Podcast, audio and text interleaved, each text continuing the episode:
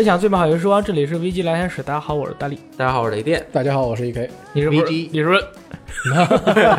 啊，呃这次非常成功的把自己的名字这个啊跟着节奏念出来了啊。首先，雷电老师有一件事想跟大家哎呀，这个太重要了！最近呢，我们出了一本这个很重要的书，啊哎学习材料，这个学习材料是值得大家学习的。那是这个材料是中国主机游戏访谈录啊，游海泛舟二十年，他们有些话想和大家谈一谈。这本书呢，是由我们啊栾东泰坦老师对啊给我们亲情主编啊。对 对对，对像我呀嗯、六爷呀对，还有稀饭呀、胜负师啊、沙家呀，我们这些都有参与到这个收录游戏的。这个制作当中啊，找了很多很多业内相对来说大家可能比较认识的朋友们对，啊，比如说天天五人老师哎，对，啊，比如说这个马伯庸，老亲王，也可以说是老师。哎，再比如说什么谷歌呀。对啊，秦先生啊，女流啊，女流姐姐漂亮，哎、就是还有张腾岳老师厉不厉害？酷酷酷酷。啊，走进科学，当然还有雷电呀、雷电老师啊，稀饭呀、稀饭老师啊，胜负师啊，啊，对胜负师师啊，对对对对，在这本书上面撰写。他的这个整个的内容啊，其实我们出了特别特别多的问题嗯，啊，问每一个人，因为每一个人身处在这个行业中的身份不同，做的事情也不同，对很多事情的看法那也就不一样。那是啊，但是我们每一个人都有一颗一样的心，玩者之心。对爱游戏，然后呢，最后做成了这样一本书。对。嗯，你看这么厚，然后这厚，《西游记》一样厚，对。只要五十八块钱。对，然后这个书的封面上面就泰坦老师画的特别像本人，对，除了他以外，其他的都、呃看不出来是谁。这本书收录了五十个人的访谈啊，然后里面有我一张特别危险的快乐，快乐的照片啊快乐的照片。你那个衣服上面好像印了一个非常奇妙的我的 logo，Master Chief 闹呢？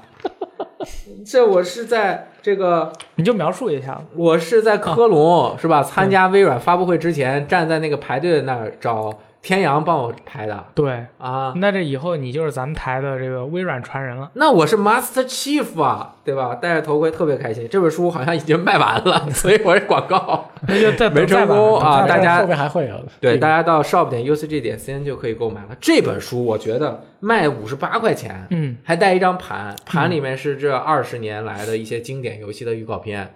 如果你没有光光碟机，你可以到我们网站看这个优酷这个 B 站的视频。啊我觉得这本书没有没有任何问题。特别好看咱。们文化人就做文化人的生意。对哎，里面那个第一篇啊是待续二里面东哥的这个文章啊，对有几个小标题，我给大家念一念，你们就想看。第一小标题一啊，小标这待续二的标题是为什么说男人没有一个是好东西？它还有一个英文，Why is it that none of the men is a good thing？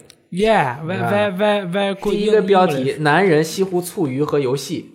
酷酷酷。关于沉迷，为什么会有那么多糟糕的游戏，以及为什么说男人没有一个好东西？仅短短三页就论证了为什么男人没有一个是好东西我觉得他这个题目起的好啊，特别好因为咱们的用户啊，基本上都是直男，啊！直男最讨厌别人，就是不是最讨厌，人家一说你为什么我们不是好东西啊？哎呀，那立马就被抓住了这个好奇心。啊，那结果到底是不是好东西呢？我看完他这个文章以后啊，我觉得我已经被带上了其他的世界，哎，啊，在我还猝不及防，我是抱着一种很抵抗的心理去看的，结果没有发现，毕竟是太堂老师写的东西啊。那这个每年最喜欢看他写的 email 了思路惊奇啊，对吧你永？远想不到。啊，这周除了这个之外那呢，我还有一个宣传，就仅一两句话啊。那没事，你多说一点。我们的 UCG 游戏大赏二零一八的海选，如果你先你听的是录制版的话，那现在已经开始了。哇哦，对那海选一共持续六天，哎欢迎大家去为自己喜欢喜爱的游戏投票。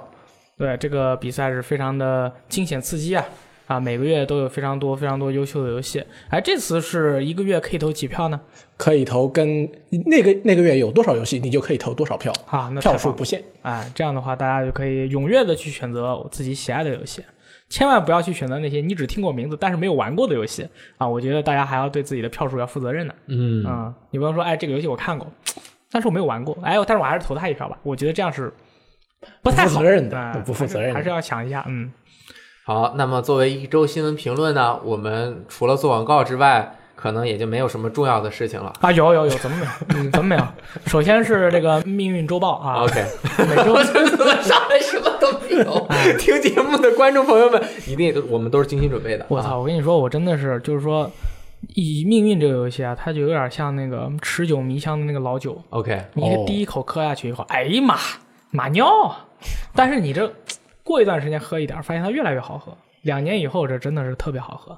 那最近呢，它是一个新的曙光节啊，在这个这个礼拜更新了，大家可以在游戏中呢，呃，打各种各样的任务，都可以获得各种各样的这个素材，拿素材呢烤饼干，然后把饼干呢送给你这个高塔里面的各个 NPC，可以获得这个游戏中的呃一些装饰啊、跳舞啊、雪橇啊的各种各样的东西，非常的快乐。哎，啊怎么样？什么意思？你的表情是什么意思？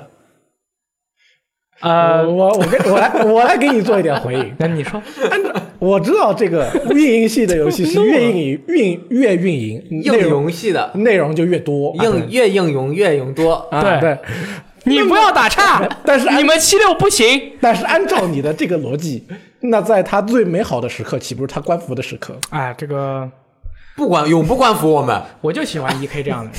你知道为什么找他来录电台吗？就是他每次提出的这些想法和看法都非常的尖锐，哎，直击你脆弱的内心。直击我最微这个这个这个最薄弱的部分哎啊。那这个问题呢，那确实是这样。但是《命运二》这个游戏呢，大家现在玩儿经常也打折嘛，对吧？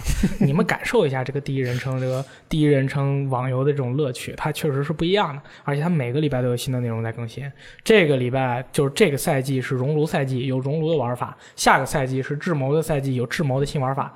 非内容非常的丰富，而且他不去花很多的时间去打造一个呃各种各样的那个故事啊什么的，让你去啊享受一下故事啊，说啊这游戏内容玩完了，他现在全部都在给你加那些刷的快乐的东西。嘿呦，真快乐，真快乐！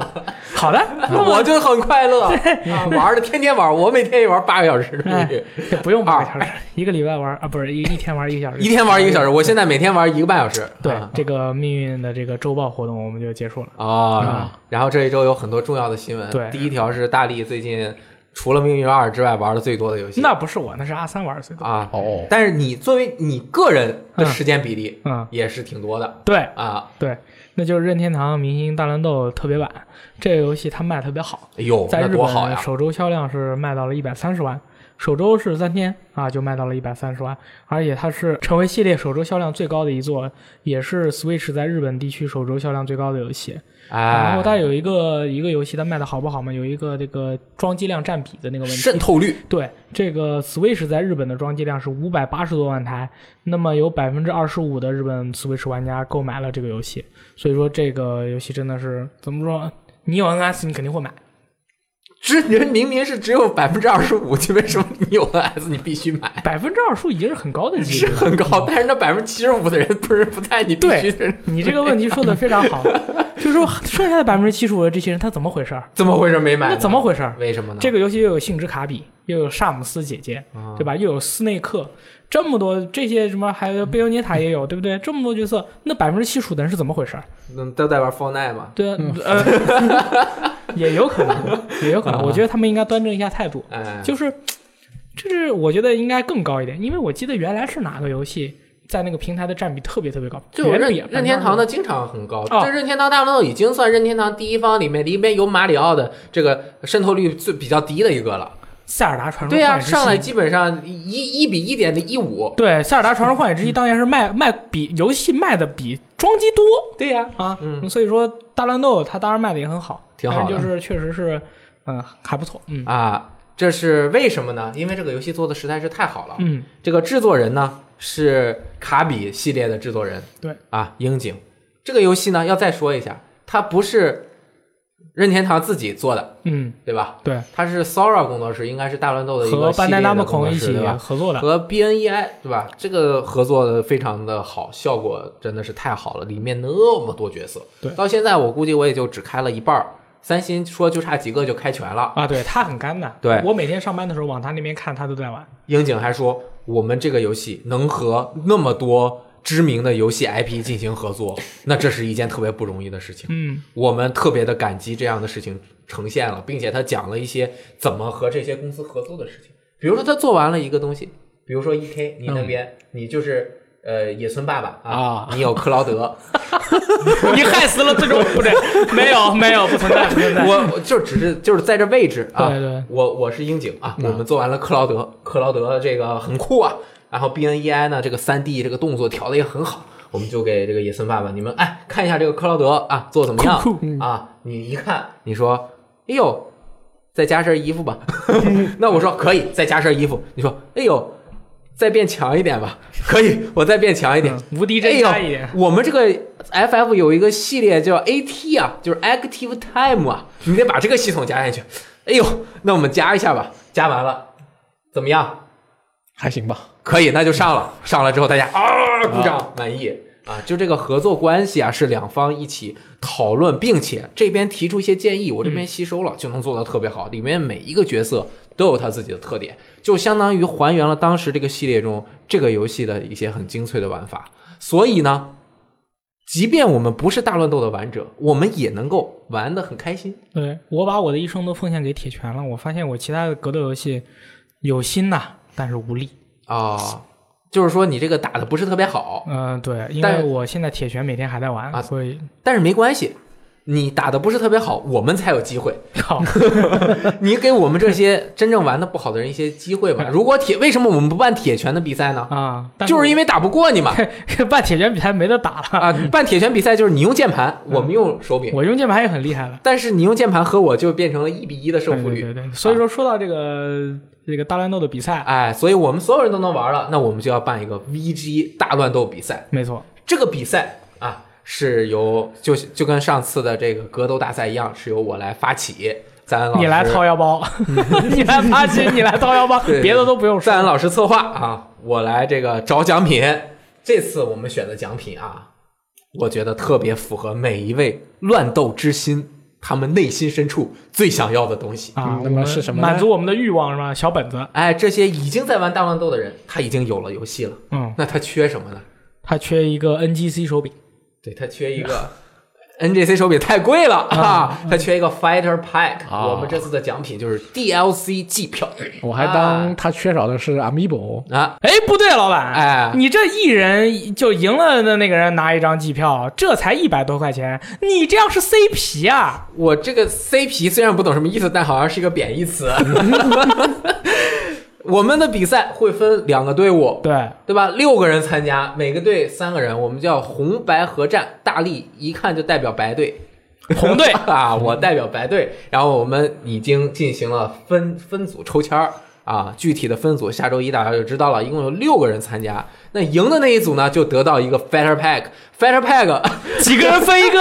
当然五个 DLC 呢。我操！你那个队伍最厉害的，比如说我，对吧？还有你，啊咱们俩一人拿三个，剩下的两个 一人拿一个。那不不会的啊，我们这个三个人全都一人一个 Fighter Pack。哇塞，我就是舍不得，买，所以我要办一个比赛，我们要赢。可以，酷酷酷。那咱俩应该分一队，就不亏了。没事儿没事然后呢，这个比赛会在下周一到下周五每天中午进行对决，对，就很开心。大家到时候可以到虎牙 啊、雷电和大力的直播间观看，也可以到 B 站搜“游戏时光”对啊观看。怎么感觉今天全是广告啊？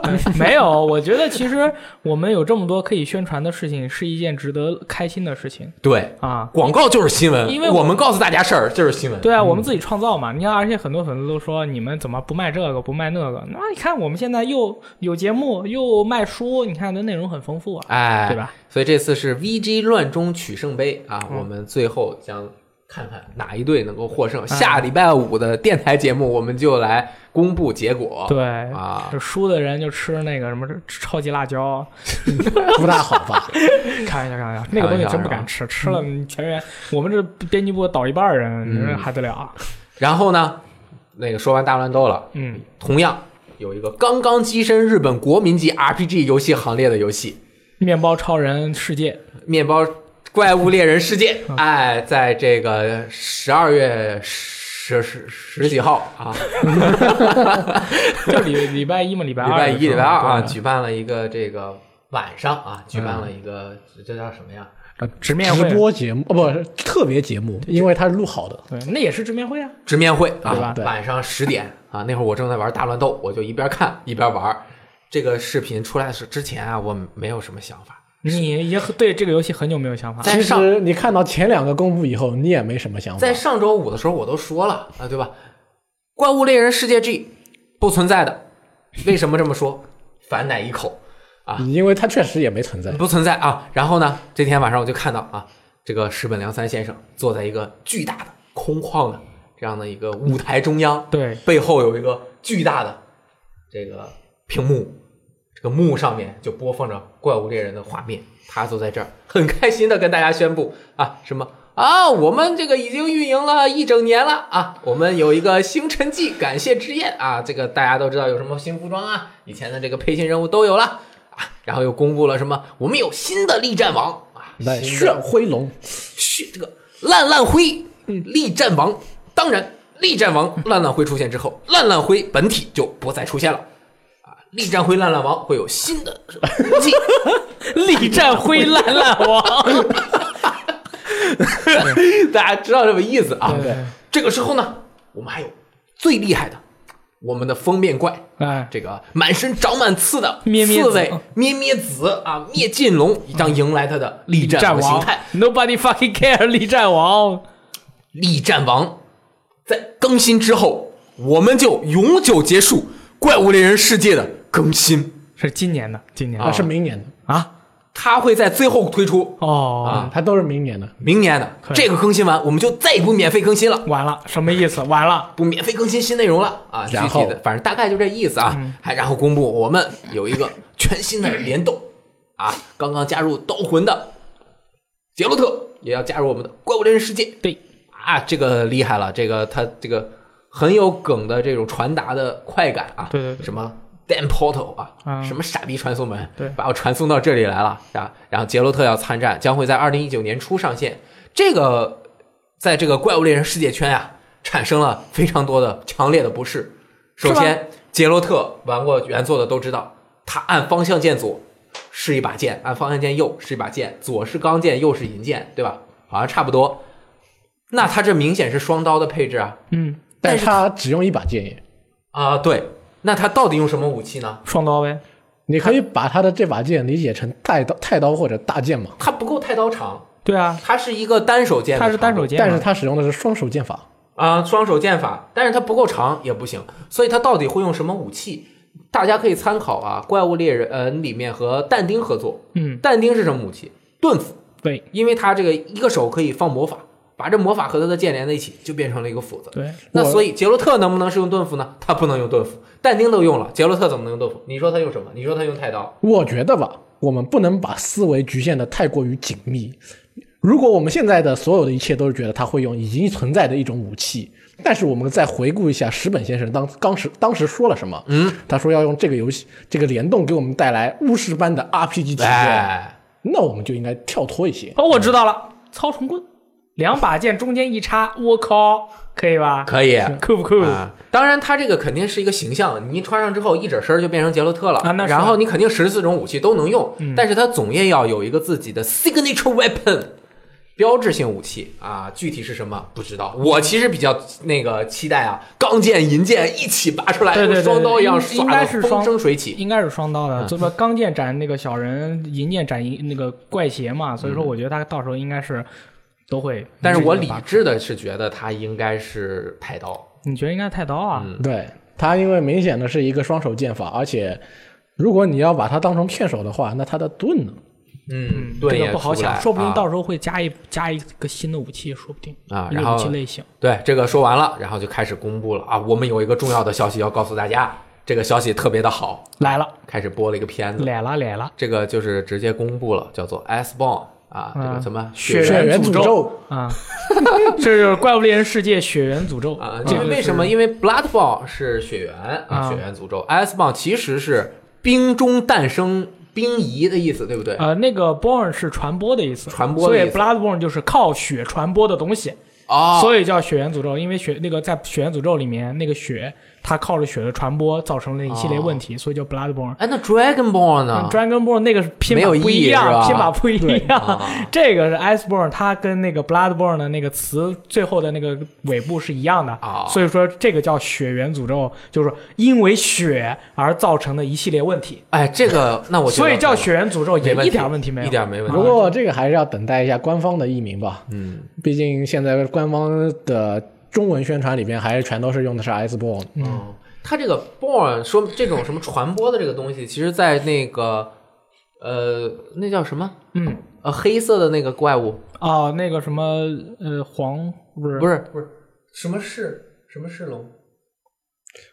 不要问我，黑市龙，sorry 嗯。sorry，呃黑市龙是不是狂龙症那个？对对对，哎，它这个 born 传播啊，其实和之前的黑市龙也很像，黑市龙就一直传狂龙症嘛，那血缘它能传什么症呢？渐冻症。嗯啊，这个怪物慢慢就冻住。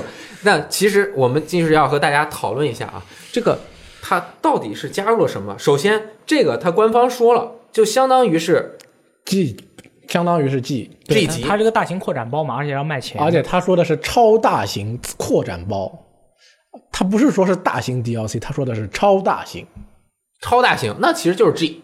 对嗯，对，就啊应该就是原来的做法就是因为是卡带啊什么的载体，这种更新的量啊，就是意义不是不太好更新，嗯就直接是按照 G 版出，就是每次出一个新的版本，你要购买了新的版本可以继承原版的内容，你原版就没用了，可以撇一边儿了。对，基本上原版就会降到五十块钱以下。那这一次呢，因为是新时代了嘛，直接更新就很方便。具体的售价它没有公布，可以想象它的内容应该是和原来的 G 的内容是差不多的。嗯 G 的内容如果没有玩过《怪物猎人》以前作品的，简单说就是它会有新的怪物怪物加入，会有新的地图加入，同时所有的怪物会提强加强一个等级，出现 G 级。G 级是什么？就是下位、上位和 G 级。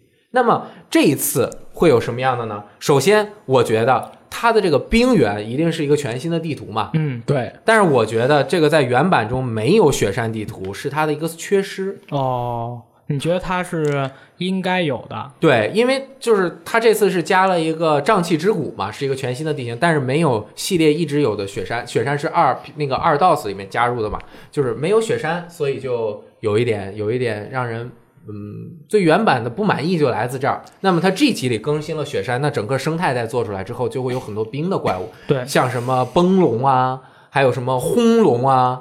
啊、这些都有可能会出现在这个游戏当中。对，嗯伴随而生的大快乐套装。前两天前两天在这个公布了以后，我给我们的网友们做了一个投票。我问大家，你觉得这个资料片里边会不会出现轰龙呢？有超过一千八百名的用户参与了在其中，百分之八十六点九的朋友认为它是会出现的。对，因为轰龙就是二 DOS 里面从天在雪山中出现一啊啊 P 二里面一把的开头 CG 把猎人就是那个从雪山顶上给扫下去了。既然已经有雪山了，没理由不不来。对他在这个预告片最后放了一个小红眼儿啊，可能是新冠，也有可能是驯龙，抖而且我觉得。对，之前 demo 里面放了那个海龙的那个造型嘛，我觉得也有可能就直接加进来了，并且哦加一个冰山里海龙的这个新的亚种啊你在冰里，的你在冰墙上面爬着跟他打。啊，这都是瞎说啊。嗯当然，我觉得肯定还会加古龙，像黄黑龙之前一直泄露说有，后来一直没更新，可能会在这个里面有。然后主题怪具体是什么也不知道，但是冰山一定是非常大型的怪物，就是那种巨兽，对吧？然后呢，这一集之后，所有新怪物在原来的基础上是增加的，那旧怪物还会增加新的性能。还有亚种说不定。啊，会有亚种说不定。像以前，比如说这一集会有什么呢？那个 凯龙原来是直着发波，这一集就可以横扫一片哇哦，啊！这不仅是攻击力、防御力的加强，你的整个应对措施也会变化。但是呢，我们可以看到，因为《怪物猎人世界 G》是《怪物猎人》系列集系列大成，所嗯，虽然就是这加回了一些系列的经典怪物嘛，它的动作已经非常丰富了。那在这个新的 G 级里面，能有什么样的变化，会是我们很大的一个看点。对，同时，猎人怎么变强也是大家的一个看点。这一集一般会加入一个新的机制，嗯但是我们可以看到现在的这个怪物猎人的猎人已经很强了，嗯，它有很多特别强的道具，包括后面更新出来的转身衣装。转身一装就是我打你，你就是有一次无敌的机会，我一打你就啪一下，就是很长时间之内。转为你转身，对，你就为你转身，就根本打不到这么强的这个装备，你直接去 G 级里面，感觉也有点破坏平衡。嗯，但是按照怪物猎人系列的传统，以及这作为一个更新包来说，它并不会削弱这个。他如果削弱了，那如果没有买 G 的人，那这个怎么对玩？他没必要砍你，他会嗯加强我现在将会加来加上来的东西。对，所以它的这一次是在本体上面更新，它就要照顾那些没有购买 DLC 包的人。嗯，其实也很简单，比如说我进入雪山以后，我直接禁用掉你一些你已经有的东西。哦呦，天才你！在雪山上用不了。哎，到 G 级的任务你就不能再用转身衣装了，嗯可能你 G 级快完成了，有一个新的转身衣装。对，哎哎，我觉得这个有可能呢，因为你看啊，转身衣装上面都是鳞片嘛，它在那个冰天雪地下面，它太硬了，会划伤猎人自己，没法用。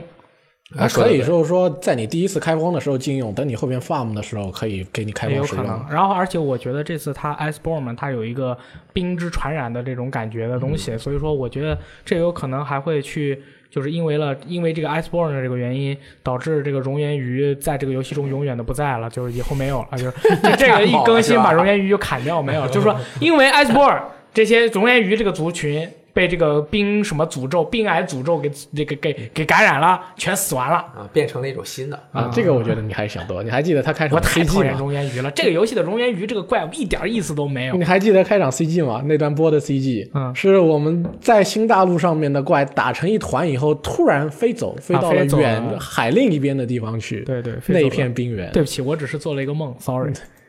同时呢，大家都知道 G 位是有一个 G 位的集会所的。嗯，那这次可以看到我们本身的集会和我们的部聚聚落已经是一个整体了。感觉有点难以拓展，所以我觉得它会像其他，它会是多出来一个新的啊，对对对对新的地方。对对对对，而这个新的地方是不是会增加更多的联机功能，这个还是未知。我觉得有可能会增加。就是一个新的前线在。某种程度上，会不会在给你这个新地图那里做一个新据点，让你直接过去，都是有可能的事情。对，新过去之后，如果能加入更多的 MHF 边境系列里面那些团队联机啊，以及一些这个猎团的功能，我觉得对于这个游戏会有很大的进步，对，雷电老师对于猎团的这个功能还是非常不满意有期待的，啊。就是他做的实在是存在感太低，太低了！我刚开始兴致冲冲建了三个这个猎团，根本就没什么用啊！嗯这个大家都纷纷的退团了，因为一段时间不登录就退团了。没有用。但是后面就更新了，不退了。嗯所以呢，这一次的整体的公布是意料之中啊，但是就像大家吃了一个定心丸，嗯首先它不会再出一个版本啊，然后会在本体上更新，说明啊还是挺挺开心的。具体的应该是二零一九年秋季嗯对，上线。它是春天会告诉你更多关于 Iceborne 的情报。哎，对，唯一让人觉得有些不安的就是，可能它离的时间有点太远了有。点远，对，一年半呐、以前这集都是一年就要出的。因为你想，它实质上有内容的更新，在今明年年初的杰洛特之后就停了。嗯，你不会把《力战王灭尽龙》当做一个有内容的大型更新，当中可能要给你隔半年以后再来一个季。那这半年干什么呢？干什么呢？那我就有有说法。你又有说法了。我觉得明年初会公布，因为是好像十五周年，对对对，十五周年，他说有，请大家期待。哎，应该是三月份左右，我觉得会公布 NS 的新作，因为《怪物猎人叉叉》是去年三月份左右发售的嘛，嗯，两年了。怪物猎人系列一直是两个开发团队在做，一个团队就是这个主要团队开发这个怪物，相当于怪物猎人五的怪物猎人世界啊，就是呃，在另外一个团队之前是做 P 系列，后来做了叉和叉叉。那么他们做做完叉叉的移植都都做完了，这两三年在做什么？很多人说在做世界二啊，那是不可能的啊！正统续作的团队的技术力以及他们的想法，包括整个 IP 的主推导权是这些人对，掌握的做世界的这帮人。对，那他们应该还会在 NS 上面继续拓展经典的怪物猎人玩法，同时加入一些世界的元素。对，而且这个怪物猎人世界呢，大家可以看到这个游戏就是说它的整体的一个构架模型、血肉都是非常棒的，嗯而且没有必要再去做一个新的，然后再怎么怎么样。现在的这种更新方式，大型过软包的更新方式，可以是为大家所有人所能接受的。嗯，而且我们可以把这个 Iceborne 看作是第二年季票，第二年年票。对，它是第一年的更新是完全免费的，嗯那么第二年是这个，然后我觉得这游戏说不定能运营好多年，三年，因为你看现在彩虹六号都第几年第四季票？第四年季票了。那怪物猎人世界同样如此。那么还有我们的命运二也是这样的，都是出了二三年的票。但是你们命运二好像后面出票会把基地炸掉，我们怪物猎人不能炸呀！没有没有，没有我们命运二出票没有炸掉哦，它是一到二炸掉。哦，一到二啊但是你出票你们怪物猎人世界要出世界二，那也炸也得炸呀！不啊，但是你出票你死人了，啊，我死人了，我是死人，没关系的，他这个对吧？可以，没问题凯德，反正我还是蛮蛮开心的，毕竟雪山的这个东西回来了啊，这个聊的也有点多，就是大家都可以期待。当然，NS 的那个完全是我自己瞎掰的，但我觉得是该有了。是该有的啊，没有理由不出啊。好，那么再下面一个就是我也不太懂了啊，呃，下面一个是那个风暴英雄要火，嗯然后这句话是很多朋友的这个耳熟能详的词汇，那召唤师峡谷的那帮烂仔啦，还有我们优秀的刀塔二玩家啦，呃，就还有这个风暴英雄，就是三三三三权鼎立嘛，对吧？嗯，然后呢，这个风暴英雄 你们是在桌子下面 顶立啊，顶着桌子，就是就是那个召唤师峡谷那边就勾勾辣里面啊，小达，然后我们 DOTA 二就是世界顶峰，然后风暴英雄就是说话注意点。对，所有人会提他，但是提他的时候就会说要火，然后就去干自己该干的事儿。那么就是说，嗯，暴雪把这个风暴英雄的部分开发者转移到了其他项目，游戏的联赛也取消了。就是说，整个游戏就是说，虽然说削减开发啊、开发人员，并不意味着这个游戏会陷入停滞，但是确实是这个游戏可能就真的得凉了。对，这是一个就说明一个问题，就是暴雪把自己的这个能力转移到他应该去做的，就是更应该去关注的一些东西上面，我觉得还是蛮不错的。嗯，从这件事情本身来说，把一个呃花了很多功夫，但是又没有得到非常好的反响的项目给减缓，然后把这些空余的人手去提升，啊、去放到其他项目上来说，本身这个决策大家觉得还是没有什么问题的对。虽然大家一直觉得《风暴英雄》这个游戏是暴雪的，也是一个品牌之一，但是它具体怎么样，大家其实心里都有数。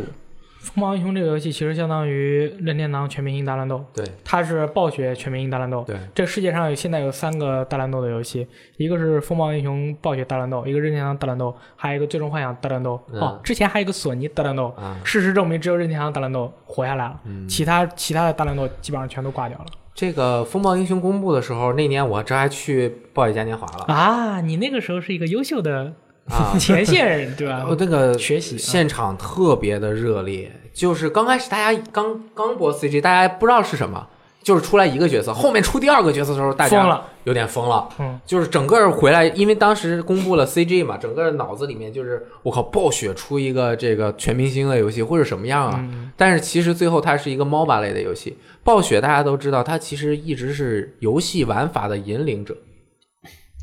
对，从这个开始，他去选择了一个市面上比较流行的玩法，当然加加加入了自己的想法，做了一个。当然这，MOBA 类也是从沃三里面开始的，对对吧？但是不是他的人员设计出来的，对对对，但其实，在归根结底，再重新回头来看《风暴英雄》的话，其实是对暴雪来说非常可惜的一件事情。当初 DOTA 大火了以后，呃，DOTA 二陷入了 Evolve 阀门，暴雪跟呃 Dota 这一边开发者、冰蛙之间的三方扯皮，扯了很久之后，扯扯扯扯出一个暴雪呃 Evolve 做的 DOTA 二。然后 DOTA 二顺利运运营下去，暴雪这边等于说是给他提供了个生长的土壤，最后什么都没有得到。自己在市面上英雄联盟跟 DOTA 二已经成熟了以后，自己不得不做出要故故意做出一个跟他们完全有区分的 MOBA 游戏，很难。结果后边这个他们这个模式又被证明不被绝大部分的玩家所接受。嗯，这个游戏可能我是我们这个编辑部风暴英雄玩最多的。哎呦呃，你还玩过这个对对对，我玩过很久，有一段时间。啊我当时是在它内测刚出的时候，跟几个朋友打上了那么三四天吧。啊因当时的给我的感觉是这个游戏的节奏有点怪，嗯，因为等级一拉开了以后，因为它的全队的等级是一致的，那你就基本上就对，所以等级一拉一拉开了以后，等于说是无能为力了。对，然后有而且一两个朋友在送的话，基本上就完蛋了。而且你也不能说我这一个人打的是我全队当中最好的，所以我这个人就有资源可以去有办法做一些拯救全队的事情，做不到。嗯，这个这个游戏它有一个很大的问题，就是你会感觉从头到尾都在打架。所以说你比如说你玩撸啊撸或者玩 DOTA 二，你会感觉它的节奏是快慢快慢快慢这样的。撸啊撸我不知道，我没玩过。然后这个游戏就是一直都很快，永远都在打架，你会玩的很累。你的手都很酸，你知道吗？就是不用打兵吗？呃，他的兵只是用来推塔用的，对对，但是你一直都在打人，你知道吗？狂按不止，你的那个对这个游戏是从头打架打到尾的，打兵是没有价值的，你只有你只有打打塔跟打人。这个游戏打兵是不会给你带来收益的，你没有 farm 这种说法。所以说这个这个游戏，反正我们的用户可能玩过的朋友也并不是非常多。嗯我玩过，所有人共通等级。风暴英雄就讨论这么多，然后呢，我们历来都有这个特约评论员的项目哇，啊，所以今天我们请到了特约评论员赞恩老师。啊，大力可以稍微休息，喝点水。啊。赞恩老师对有一条新闻要进行评论。欢迎光头王，你好呀，光头王你好，上海好冷呀。哎，我今天已经我觉得带来不是一个新闻评论了啊，我带了一条商业商业构思给两位。我哇，我就喜欢听你们这些锦锦囊妙计啊哎我都我都我都美得慌，真的。啊我我有一个灵感是来自于什么呀？那个前两天那个杀手杀手二呃降价了，现在是现在是五折，它应该是发售一个月以后降价到五折。现在这都这都不算快啊，比如说你们家七十六都是发售一周就六六六七折，对对吧？大力他们家那个战地战地五是发售两周。五折两两个版本好像是一个六折一个七折，反正也打了很多折了、你在战地一里面买直接五折，啊，这么厉害呢？对，然后我就有有了一个灵感，比如说像那个《战地五》这样的游戏，其实它不仅是发售以后打折，它这个呃发售前你如果多多给钱，还可以提前玩，啊，对不对？那你要这样理解的话，它发售以后打折，其实等于提供了另外一个版本。哎，也就是说，你花六折的钱买这个游戏，这是一个新版本，但是你要比别人晚两周玩儿。哎，你要么就早玩儿，你要么就晚玩儿，哪个傻蛋啊发售的时候再买？对啊，他没有必要发售的时候才买，因为他不能早玩儿。真正的发售窗口啊没有发售日啊，都是发售窗口，Launch window 对不对？然后你要是买了 EA Access，还能提前再玩儿。啊，这厉害！但是我觉得它它这个设计太复杂了。比如说你这么多版本，这么多对应的时间，你公司设计的就很复杂，那玩家也搞不清楚个玩家也搞不清楚。啊，我觉得这是一个行业痛点。怎么能解决这个问题？怎么解决解？决这个问题，怎么解决了？这就赢了我想到了，啊想到了啊！啊！我觉得应该引入一个系统，叫做无极变价系统。无极变价 无极变价，你看你那个电磁炉无极变温呢，啊，电风扇无极变速啊，我们电子游戏无极变价。哎，它价格永远随着时间自动变动，你只要输入一个函数以后，它自己给你算。你哎，自己给你算。我给你举个例子啊，举个例子，比如说你买战地五，战地五买了以后，他问你你什么时候玩啊？啊你说你十二月十日玩。好，啪啪啪一算，十二月十日玩，这游戏六十美元。哦，然后，然后你你说你我十二月十日我出差我玩不了，虽然我今天买啊，但是我十二月十一日玩。他后台啪啪再给你一算，一美元，送 送二两天十送二十个 DLC，对不对？一美元，哦哎，这自动了，自动化了，再也不用去分版本了，玩家也不不着急，对不对？厂商他也不用再再去分什么名目了，这么一搞多轻松了。哎，这是不是个百万美百万美元 ID 啊？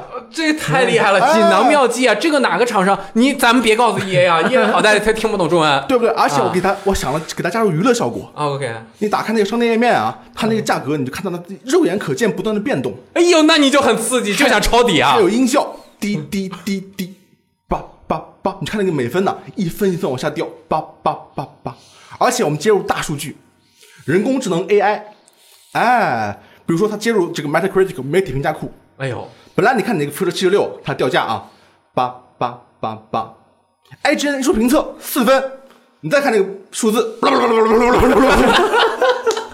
应该这样，应该这样。雪崩式，这多刺激啊！这买游戏变成比比一场游戏，买游戏比买期货还要刺激。刺激刺激那，你一秒钟几十万来去，那你这个了得起吗？那这了不起了，你看我这个来一大堆便宜货啊！商业构思，对不对？我我告诉你，我觉得这也可以啊！我申请专利以后，大公司按照我这个算法的，我抽成百分之十二，百分之八十八给他们，怎么样？如如果你用虚幻引擎四，那我出百分之十六，加百分之四，因为我不喜欢虚幻引擎四。啊哎，到时候我发财了，发财了！我明天就就就骑单车，我去北京中关村找肯德基，问有没有人投这个项目，对不对？大家都在这玩意儿肯德基聊这个啊，啊，这这都都是肯德基聊，大大项目都是几几个亿都是肯德基聊的，你以为是凯宾斯基呢？都是肯德基，嗯，对不对？可以吧？对对对可以吧？可以这个项目可以吧？可以可以可以哎，我还这是商业上的事儿，我还有商业上借助我们这 VG Time 这个大平台呢，几百万人听的这个平台呢，我还有一个公益上的公益上的呼吁，公益上公益，上的呼吁啊，这和广大玩家息息相关了也。哎我觉得我嗯我要呼吁全世界人民啊，要这个珍惜首发玩家这个群体。啊，首发玩家群体是主机生态圈的这个重要的一部分。如果首发玩家群体灭绝了，那手主机生态圈就跟手机生态圈没有区别了。所以这个群这个群体需要保护，但是这个世界对这个群体很不友善。那怎么办呀？你看这个我们怎么保护它你看？这个价格变的，啊对不对？怎么保护？我想到了，其实你比如说这些玩家，因为我们知道主机市场就是吃核心玩家，第一周卖的最多的，到以后以后就卖的非常慢了。哎，对对对，对第一周占百分之五十以上。对，那你那你要这样说也没办法，对不对？第一周我多愿意花点钱，可能也可以，但是归根结底得把游戏给做好。嗯。你比如说你玩七十六，就假设你愿意多花二十美元，多玩两个礼拜，嗯，还拿一个不是帆布的包，对啊，但你玩一头火，那火大，一头火。信息还泄露了，正在上火的时候降价了。那更火上浇油啊，啊！这个玩法就不成立了，整个就变成舆论灾难了，已经。对呀、所以归根结底，游戏要做好，只有把游戏做好，才能对得起你这个粉丝群体啊，哎，才能保护住。尤其是首，发群体，没错，首发玩家虽然他很忠实，好像你怎么着都能捞到捞到钱，但是首发玩家你归根结底他也是人呐，他也有心啊，他也会流泪啊。好像是这么回事儿、他不是铁做的，他他挨打也疼，喝多了也吐啊！首发玩家都是人类啊，你把他不当人看，这个群体会灭绝的呀，对不对？好像说的已经已经有一部分消亡了，已经有有部分已经消亡了呀。你比如说，我前两天看果壳一个文章，那个那个大象啊，大象很多象牙不是被偷猎吗？嗯，现在大象群体啊，都很多都不长牙，哎呦，哦牙越来越短。然后果壳写了一个微博，他放了一张小象没有牙的照片上面写了一个标题标题：妈妈我不长牙了。我们也可以写一个文章，放一个大力相片儿，披上眼泪，妈妈我不首发了。妈妈我不长手了，我再也不首发了。哎，这是我公益方面的呼吁啊！我今天就是来做两个方面的事情，一个是商业计划，一个是公益公益呼吁。好，接下来就是你有什么看法吗？我觉得这个太重要了。嗯对有的时候打折是造福广大用户，有的时候打折是伤害那些真正喜欢你们的人。对，真的，哎，像最近呢，我本来想说 GOG 打折了，好好呀，结果我一听这个打折在很多方面这是双刃剑，没错啊。当你一降价，你就伤害了很多花全价的购买你游戏的人。但是呢，你像这个 GOG 这个好像是多少个？两千个游戏，对，两千个。个游戏啊，我看了一下，我就买了一个最近正在很喜欢玩的一个类型，就是那个 XCOM 类型啊。我没有玩过它的 XCOM Unknown Enemy Unknown 啊那是重启的重启重启第一作，啊，这个完整版加上 Enemy Within 它的 DLC，加上很多 DLC 包，一共刚三十一块钱，还带繁体中文那可以，啊。那很爽。这个好，这个这很多时间之后的我就买了，是但是我觉得呀，就这个首发游戏，它降价百分之二十以内，我觉得是合理的。啊就如果我先买了，我先玩了，就算只一周或者两周，我先玩了两周，它只降百分之二十，我觉得对我没有伤害。对对对，那因为而且我喜欢这个游戏，我希望更多的人他能够买这个游戏。嗯，但是降百分之五十，那我就割肉了。割肉了，对为什么呢？嗯，举个例子，我如果买的实体版，我这游戏现在一般是降五十块钱，我可以卖二手。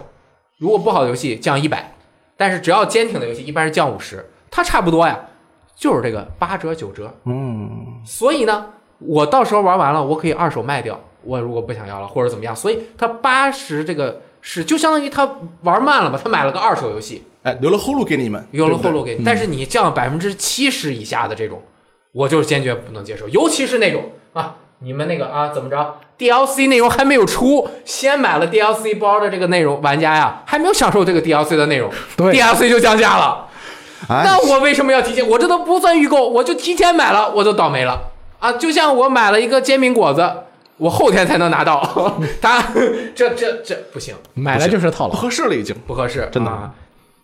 感谢赞恩老师的这个呃精彩的锦囊妙计，我觉得要不就真这样得了，你就火爽了，你就再大胆一点，对啊。学习这个音乐行业产业，真正有这个信心、对自己产品有信心的人，他们的这个产品啊，不标价格，不不标价格。不标价格。啊，第一个这个先驱者就是我这个最喜欢的乐队啊，英式乐队 Radiohead 电台司令乐队。哦，这么厉害呢？他们那个 In Rainbows 这张专辑《彩虹中》啊，嗯，他就是开创了网上发行，价格你随意啊，随便给。随便给你不给钱，你也可以下载它的这个数字。哎呦，上卖艺的啊！对，现在就好多人也这样，因为发现盗版也很严重，这个可能还和这个游戏不太一样，但是他们就这样是吧？或者是怎么着呢？你要是真想卖三十美元，你就卖三十美元，让那些想给你花钱的人啊多掏点钱，他就是对，就是这样的啊。嗯很很危险啊。啊，对，好可以，走了感谢三安老师，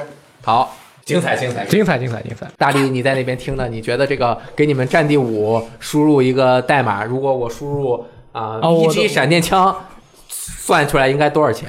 啊、我我觉得是这样的，你们要保护像我们这样的群体，因为只有像我们这样，因为有我们才有这个游戏，要不然的话，我觉得你如果首发群体不存在了，那人家根本就没有必要做这个游戏了，都做手游去了，对，干嘛要做这个呀？对吧对，？其实你不是最惨的，我买的是首发普通版，哦，那你更惨。但是还好我跟人合购的，对所以我相当于还是五折。很现在很多朋友以为我预购了圣歌，因为我发了一条微博说我预购了圣歌，然后他们就和呃举天同庆啊，说哇这游戏完蛋了。我觉得你们，其实我要告诉你们，我其实没有预购这个游戏。哦，还有一线希望，但是你已经玩过这个游戏了，对，我是跟你们说，反正正当防卫四嘛。我是跟你们说，这个游戏不要预购它啊啊，这是我们的一个解决方案。哎，然后刚刚说完这个 降价的事儿啊，其实各个平台以及三 A 游戏、独立游戏确实这个日子不好过，各家都在想自己的出路。其实完全可以去做手游赚赚赚那些瓜娃的钱，不是不行。但是人家这个公他们那些公司不是这样靠这个东西过活的，他们自己做出来的东西，你自己就是说我东西拿到桌子上，人家看着你自己也得骄傲。而不是说这玩意儿这东西我赚了钱了，哎呦我骄傲，不是因为这个骄傲，你这个是要学 Todd 的那句话吗为你做出为你做出的这个游戏而自豪。对啊，就是你自己做这件，你把自己做的这个东西，你不管别人认不认可，你自己觉得，哎，我觉得我从在我的眼中，这个东西是过得去的，这个是最重要的啊，你问心无愧嘛，对吧？嗯要尊重自己嘛，可惜说出这句话的人现在不一定问心无愧。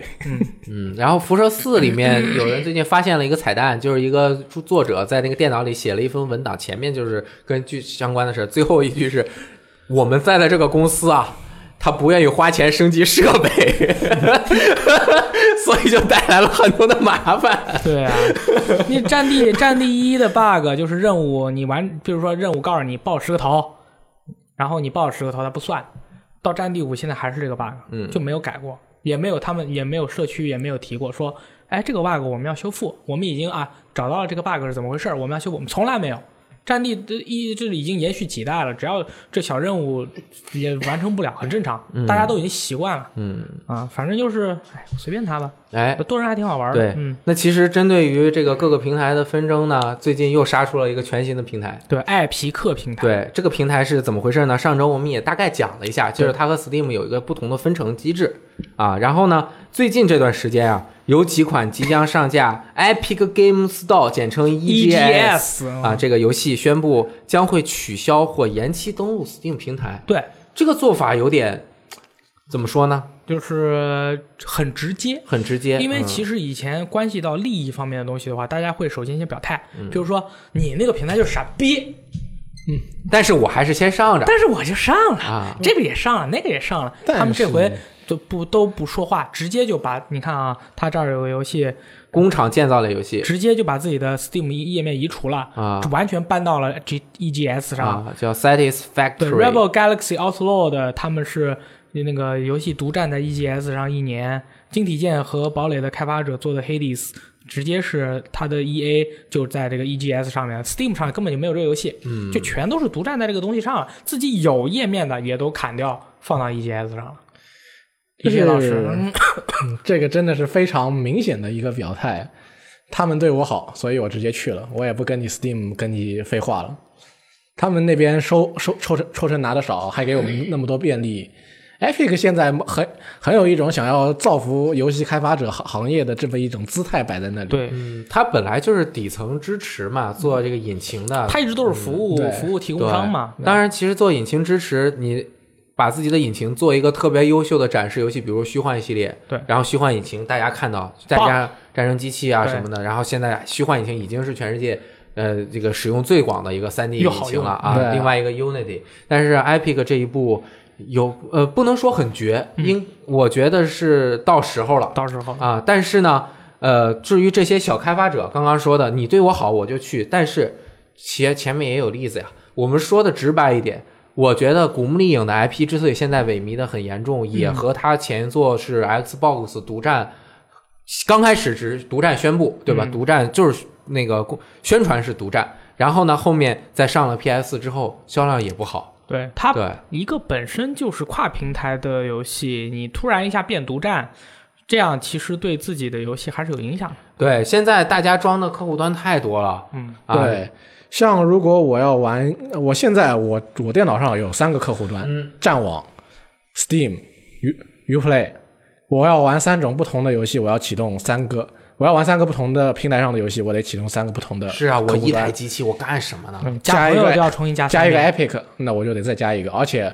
我很有可能我要去搞一个 GOG 游戏玩，那就五个了。还有还有 We We Game，我也有。We Game，啊对。我还有 Origin，你还有哦 Origin，、对 Origin 也是的，我因为我明年还得玩圣歌，对。这所以说七个平台，我靠，打开之后，嘣嘣嘣嘣嘣，右下角占满了啊！然后你再按赞老师那个输入数字儿，然后看每个平台输入都在算全都算这边二十二十二，这边二十一，这边十五啊，十四啊，我们这边提前发售，我们这边十三，你那个后年玩啊，我们这儿更便宜，五块。其实很简单，我我在不同的平台上面，我会找到不同的朋友。那么我要跟他们进行不同的联系，我还得打开不同的客客户端。哎呀，真的好友都弄不上了。对，好友都根本是分散在各个不同的平台上面的。我想，我想看他们玩什么。有可能说，我一个朋友，我想看看他玩什么，我得把我所有的客户端全都打开，我才能知道他在哪个游戏客户端上面玩什么游戏都。忘了是哪个了。你微信上面问他你在干嘛那也可能有可能他不是中国人对啊，？What are you doing? 啊。Do you have a WeChat? Chat WeChat? 所以说有竞争肯定是好事，他们的竞争可能带来的打折之类的，也对我们玩家来说可能买游戏更便宜点，但是它造成的不便也是很明显的。就像现在我们国内用不同的啊、呃音乐软件一样，我得要找这首歌，它在这个平台上面有版权，所以我得去开那一个。那我听不同的歌，我还得开不同的平台，我还不能组建一个我最完美的播放列表。嗯，有好有坏吧，我觉得优点和缺点都是很明显。对，对，而且 EGS 进来的话也不是什么坏事。对但是我从这一点里面我看出来一个事儿，嗯，这个 Epic 的这个堡垒之夜是赚了老鼻子钱了。对，这个这个堡垒之夜这个赚钱赚到已经我他们几乎他们很少公布自己在这方面的那个财财务数据啊。但其实大家如果有机会能拿到 Epic 的那个每年的财务报表，你可以看一下，它这个游戏可能是赚赚钱赚的太可怕了。对。已经是到达了一种，就是能让他有信心去支撑一个平台，去找那么多开发商谈合作，提供技术支持、资金支持、这权益支持，这么多的支持。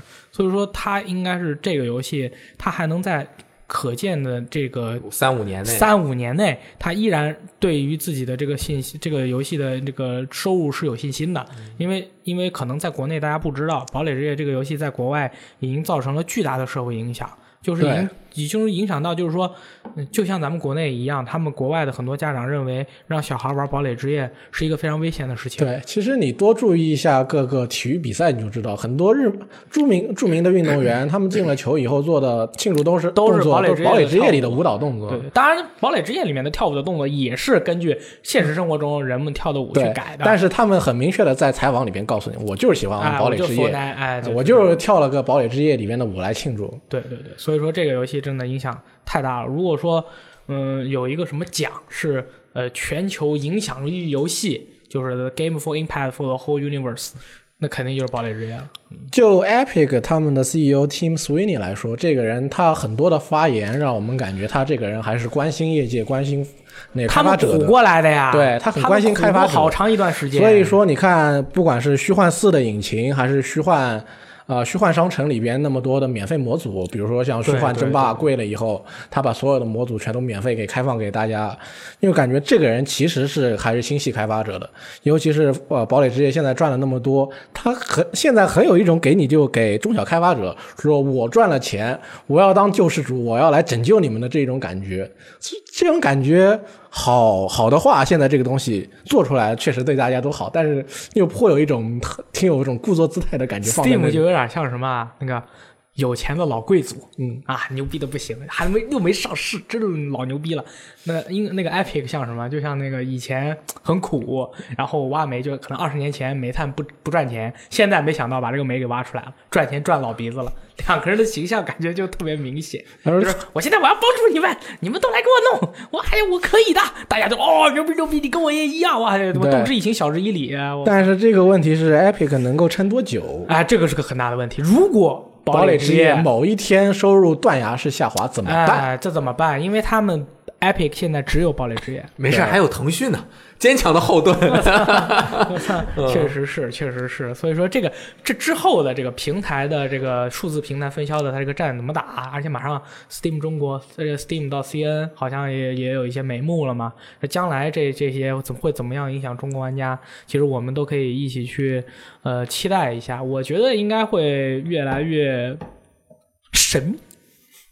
对不起，我没有说越来越好，因为我从来都是一个悲观主义者。对但是如果大家脑洞再开一点，你有没有想象，就是什么东西到了一个顶点，然后忽然绽放出特别多相同的竞争者，这个市场可能就会爆掉。同时，当很多后来者进入这个行业之后，也有可能说明这个行业或者是这种营销模式已经到了一个顶头。嗯，同时，新的营销模式也在诞生。对，呃，对对对，是是吧？嗯，就比如说零售业，就是或者是 DVD 零售业，加上这个租赁行业，什么时最巅峰的时候，好多店都进来了，出现了什么网络视频，嗯，对吧？这个订阅制，同时我也觉得像订阅制以及云游戏，很快就会跟上来。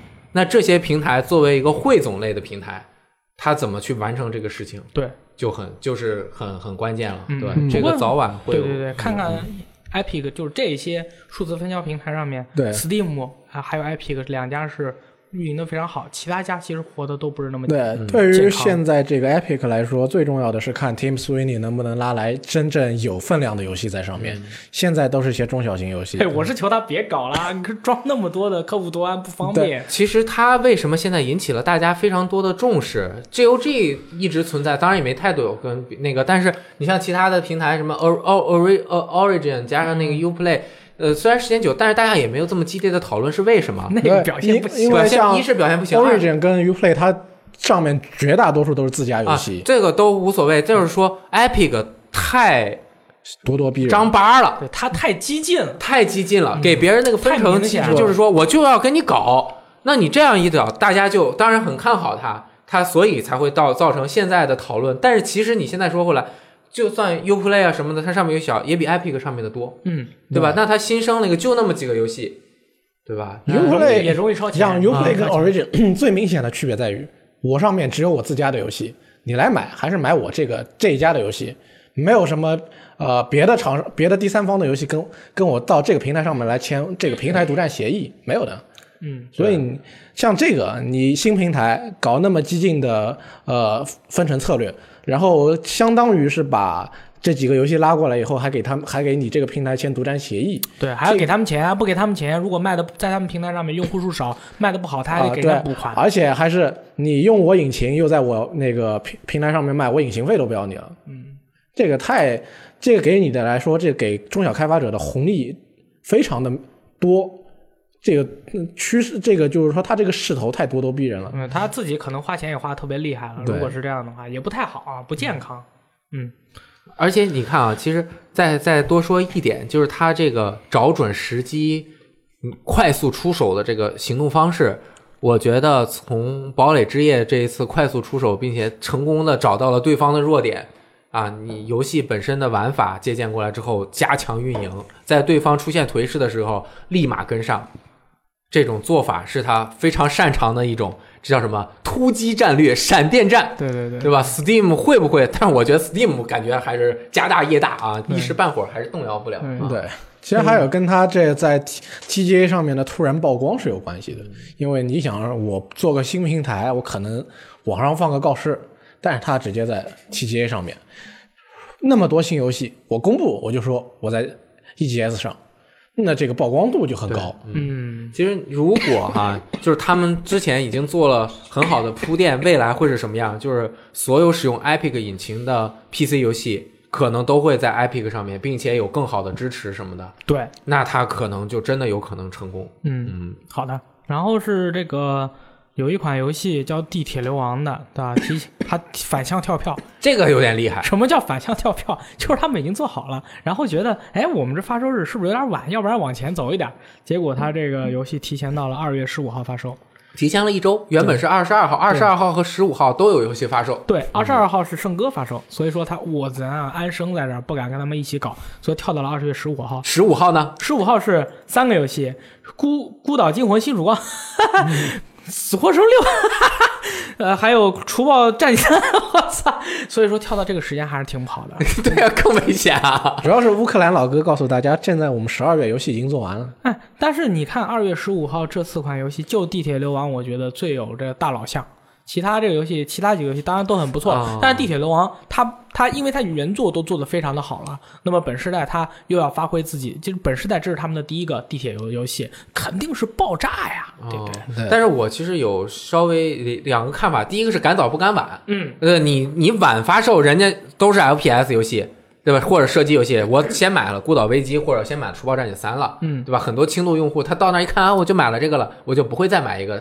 看起来对于轻度用户来说是相似的游戏了。啊，对啊，第二个就是相似，都是打枪的嘛，他们嗯也不是很明白。嗯第二个就是我觉得《地铁流亡》它在整体的品牌影响力以及它的卖相上面，其实是比同期的游戏都差的。嗯，你像其他的，对对对，它的品牌影响力没有这些游戏没有品牌影响力这么大核心玩家是知道它好，对吧？而且它这么多年来一直都在地铁疯狂打折，是吧？这个想巩固原来的这个作品，但是很多人其实他没有很容易的能够玩进地铁这个游戏。对对对对，对，反正就是人欧洲人战斗民族非常的厉害，对对吧？我们做完了，我们就发售。今天早上我也是在我经常说的一个地方刷着手机看到这个新闻。他们这个地铁本来要拍那个电影的，啊后来人家问他你能改成在美国的这个故事吗？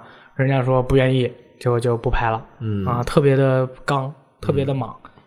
好，那这个反正提前了，很开心啊。嗯，然后是这个《女神异闻录五》会不会登陆 Switch？这个是有人拿着这个拿着这个问题去问雷吉去了。嗯雷吉说不予置评。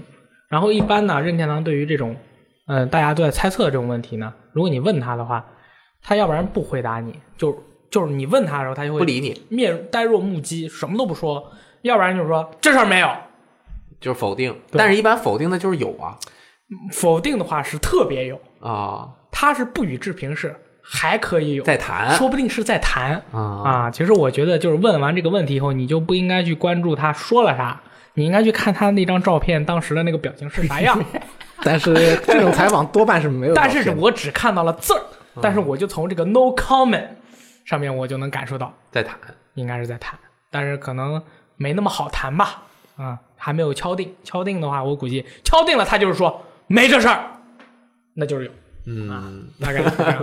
啊，我觉得可能也是先看看反应吧。对，这行我们干这么多年了，大概也是知道的。对对对，嗯，先看看这个第一弹 DLC 卖的怎么样，是吧？嗯一看都卖的好，基础打下了，那钱卖爆。那是必须卖爆啊！嗯，然后下一个游戏是雷电老师特别喜欢的《奥特瓦鲁斗哎，这个 Outer Wild 啊，公那个确认了一件原本根本就不需要说的事情。就这就是有时候你那个记者，我真是不知道你该问什么了，就是就是会会问一些其实没有必要问的问题。比如说这个奥塔瓦鲁多，黑曜石做的，对吧？对这游戏能有微交易吗？然后他就问你这游戏有微交易吗那？当然是没有了。啊，那其实这个是这样的，另外一种可能就是我是受访者，你然后再采访，你问问我这个问题，你问我一下，也有，也有，也有，也有，也有，也有。哎，帮个忙问一下、哦。对对对对，啊可以，可以，可以。不然后过现在问这个游戏确实也问这个问题确实也挺正常，毕竟连鬼连鬼泣五都能怕，有微交易，大家怕了，有对吧点怕。对，所以大家有这个现在大潮之下，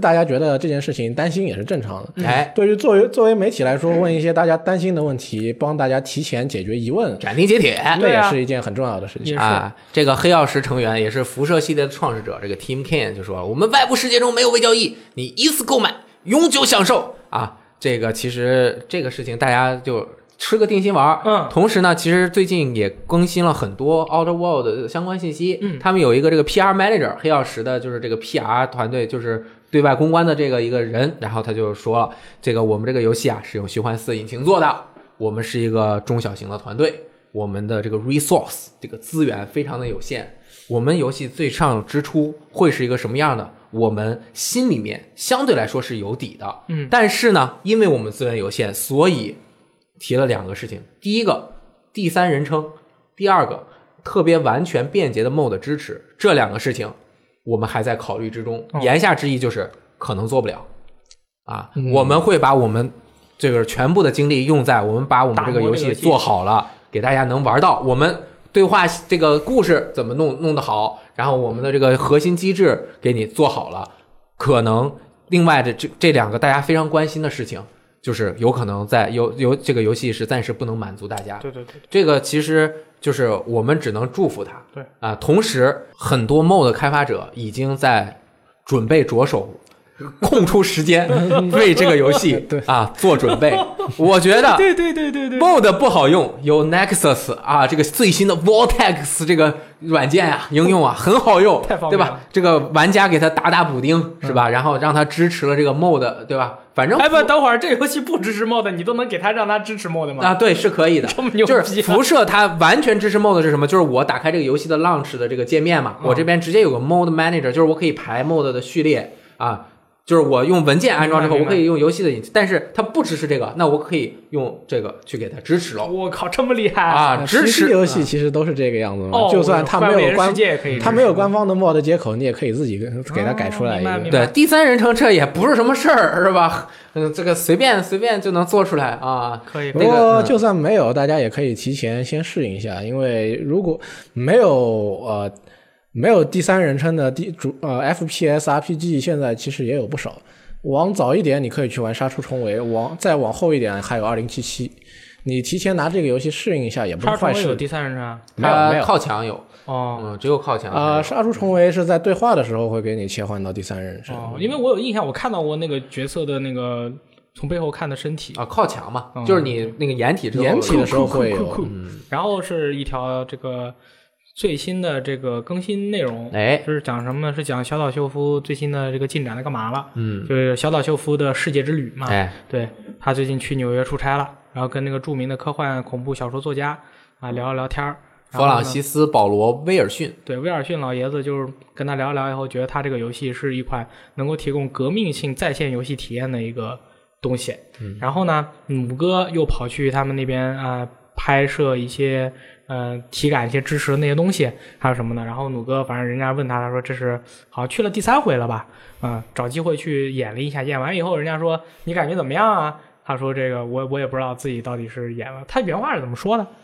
啊，这个是他们小岛工作室最新招了一个新任的市场社区总监啊，这个赵毅，他就和努哥沟通了一下，然后努哥的他是什么，就第几天自己就被震撼了，嗯，对，你想这个 PR manager 刚来来了以后，直接问鲁哥，你觉得这游戏怎么样？鲁哥鲁哥说了三个词，呃，epic、future、incredible。啊，就是传奇，代表着未来，不可思议啊，就是哦，前面还有一个 mind blowing，就是四个，反正就是说这个游戏很牛逼。嗯，然后这位 PR 新来的 PR 社区总监发了个推特，把这件事情说了出来。是那我们大家就觉得啊，既然鲁哥都这么说了，那我们应那这个游戏应该也就这样吧。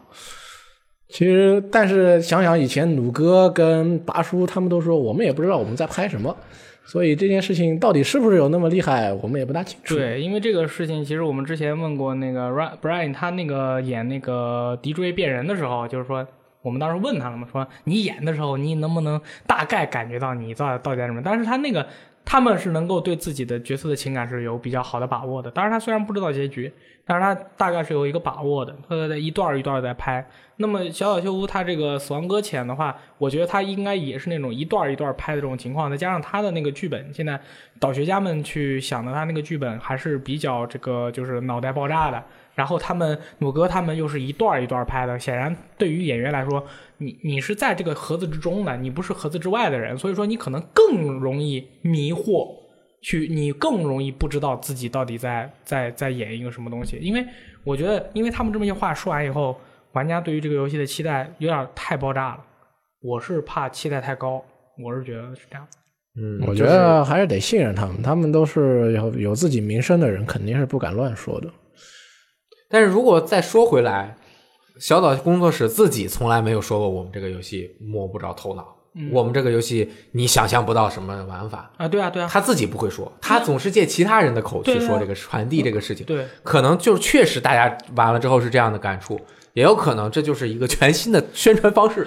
对，说真的，我们到现在也不知道这款游戏到底是怎么玩的，因为它的预告片都是剧情预告看不出来，看不片出。来。对，而且人家小岛工作室还是蛮懂的。你看很多游戏工作室自己夸自己的游戏，小岛工作室不夸，对啊，自让别人夸。对啊，对啊，我觉得这个特别合适。是就是一个人，就是别人夸你那叫夸，你自己夸那叫傻。就最后反正出来之后，如果不 man blowing 说啊那个他们说的鲁哥觉得 man blowing，鲁哥觉得这是未来，他觉得很喜欢，我们去踏踏实实做东西，对吧？这个各界有不同的评价。对啊，对啊，对，嗯其实我还是比较相信这个。你比较相信我比较相信。为什么？我害怕，我也要害怕。你你你知道我为什么相信这个事情吗？因为很多牛逼的人在一起，嗯他们经常的聊天儿，他们的这个呃脑回路不一样，所有脑回路不一样的人凑在一起，经常做一件事情，他就能够做出特别不一样的事情。嗯，大家说话的这个维度都不一样，可能你说 A，我说 B，他说 C，然后我们把 A、B、C 放一起，从来没有人见过。啊，也是因为牛逼的人吸引牛逼的人，对。傻逼吸引傻逼，所以说小岛秀夫，我们也能知道他肯定是特别厉厉害的人，那他吸引的人，那一定都是特别牛逼。的，这有道理，嗯，对啊，你像这个奥斯卡大导演德托罗，人家这个这个在影视行业这个地位，对吧？这脑洞，嗯，能够和小岛成为很好的朋友，并且深入的进进进入到这个游戏的制作当中，他肯定会给这个游戏提供很多特别有趣的点子。同时，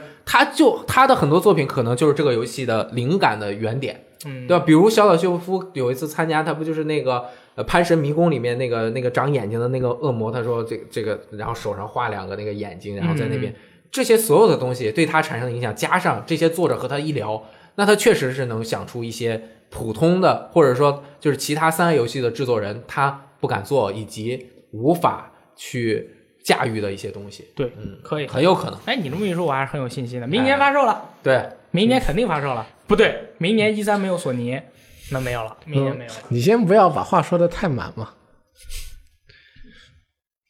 那我们哪有说太满了？我们没有说说他说肯定发售嘛，啊明年对吧？没有，我后来我又说该发，售了。对吧？好，嗯再不发售，明年没周边卖了。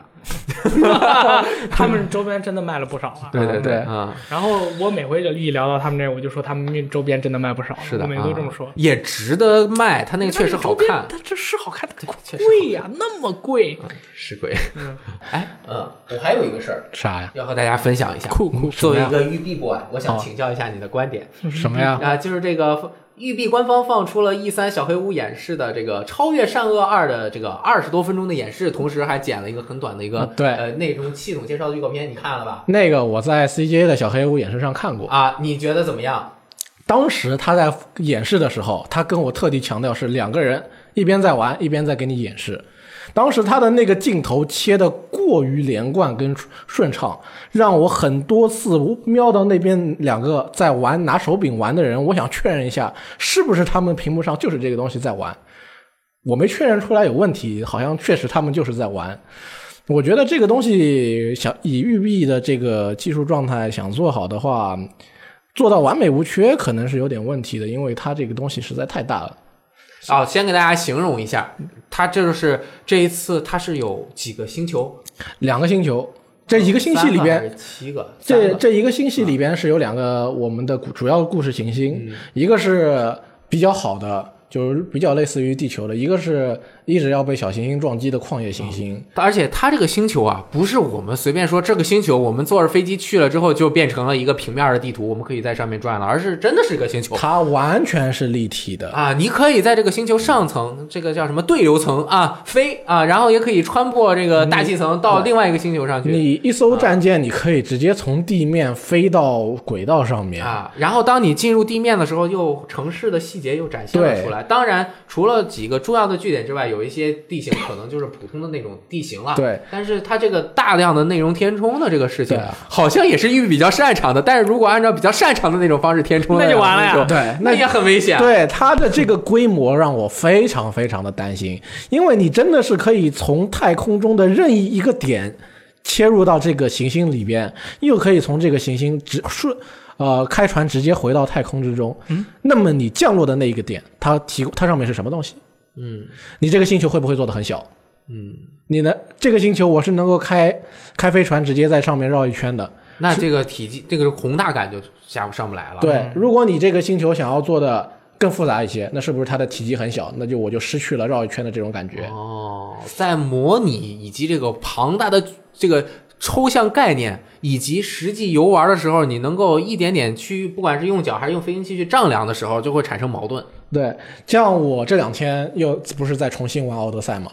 奥德赛的地图看起来很大，但是你实际上在站在地图的一端，拿另外拿地图的另一端标一个距离点的时候，你会发觉其实也不是特别大。对呀、这也就是一个呃城一个几个大城那么大嘛。从一个大城走到另外一个大城要多长时间？这刚只是星球的几几几百分之一，一个大城到另外一个大城只有一点五公里，这怎么可能嘛？哦，这所以说，如果像他这次超越善恶二，他这一个星系里面有两个星球可以随意降落的，而且他还不只有一个星系，那我很担忧它这一个星系当中这一个星球降落下来的内容充实度，对以及它的内容重复度。嗯，它这个步子感觉好像跨有点大，嗯，而且它这次就直接说是一个完全的网络游戏嘛，你可以和人联机游玩，然后是自可以自己原创角色。对他们是希望他，我问他们，我我当时问过他们，你们这个最多支持多少人游玩？他们说四个。哦，就是四个人进一个世界，也不是 MMO 是吧？对他们就是说哦这是一个单人游戏，但是你可以四个人合作进行游玩。